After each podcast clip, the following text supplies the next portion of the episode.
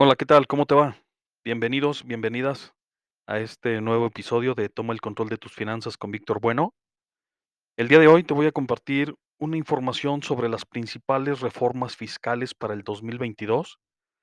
Este archivo me lo proporcionó la consultoría Ortiz del contador Ernesto Ortiz, a quien le agradezco que, que me haya facilitado la información para yo poderla hacer en este episodio del podcast. Las ligas para que lo encuentres eh, de sus páginas que tiene en Facebook, las pongo en la descripción de este episodio para que puedas darle clic y visitarlo y que despeje algunas de las dudas que puedas tener. Bueno, la principal reforma fiscal para este 2022 es el régimen simplificado de confianza, el RECICO. Es la nueva mecánica para impuestos sobre la renta. Aplica para personas físicas con régimen opcional para actividades empresariales y profesionales, arrendamiento de inmuebles, actividades agrícolas, ganaderas, silvícolas y pesqueras, y régimen de incorporación fiscal hasta por 3.5 millones de ingresos anuales, presentando aviso en portal del SAT a más tardar el 31 de enero del 2022.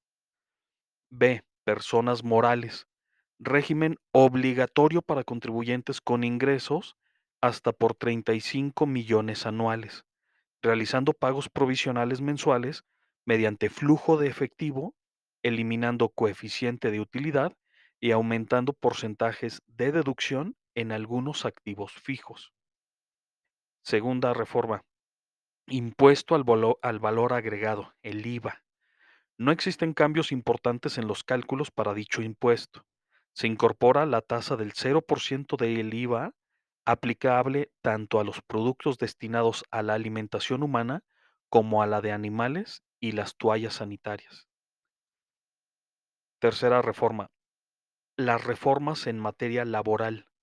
El 23 de abril del 2021 se decretaron diversas reformas en diversas leyes, la de la ISR, LFT, IVA, LSS, para fiscalizar empresas que contraten servicios mediante, la exigencia de los siguientes requisitos.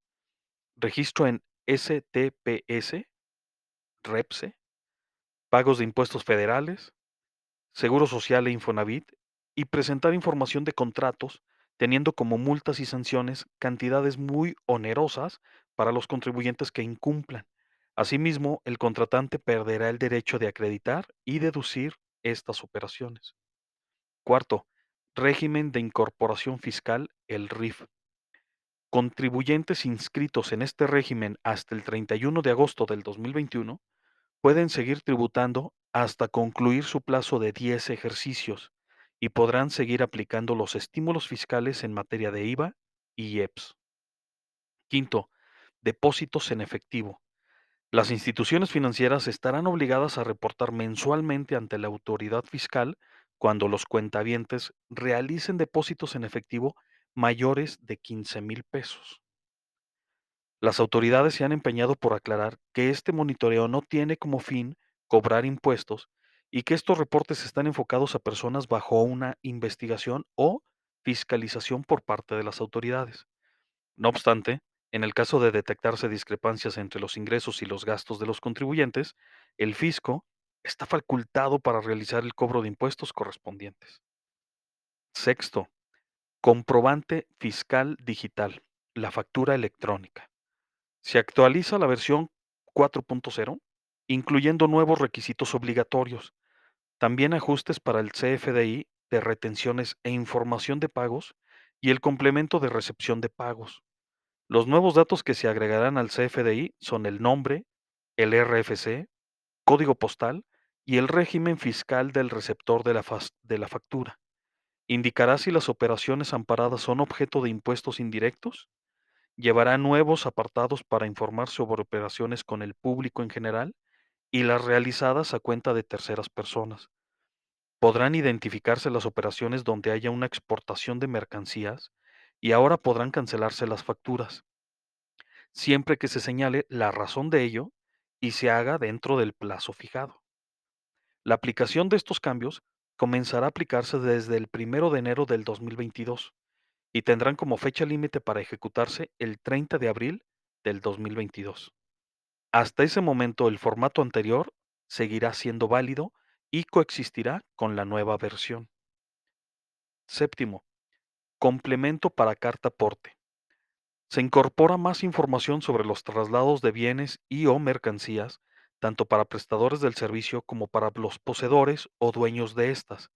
Se otorgarán las siguientes simplificaciones administrativas. Inciso A. El complemento carta porte entrará en vigor el primero de enero del 2022.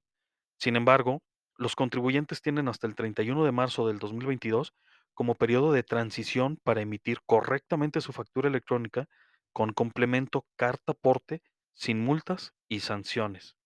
Inciso B. Quienes utilicen vehículos de carga ligera para transitar en un tramo cuya longitud de carretera federal no exceda los 30 kilómetros, no requieren emitir factura electrónica como complemento carta porte. Inciso C. Para las operaciones de comercio exterior, la factura electrónica con complemento carta porte será exigible a partir del 31 de marzo de 2022. Octava y última. RFC obligatorio para mayores de edad.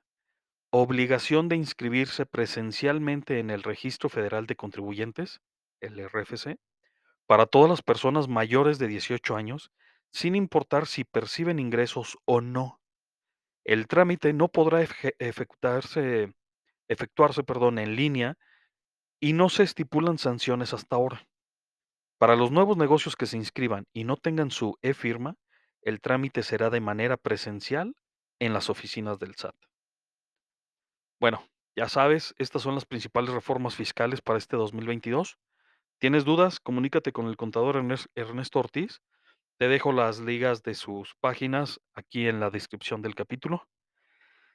Espero que sea útil esta información que te acabo de compartir. Gracias por acompañarme. Hasta la próxima.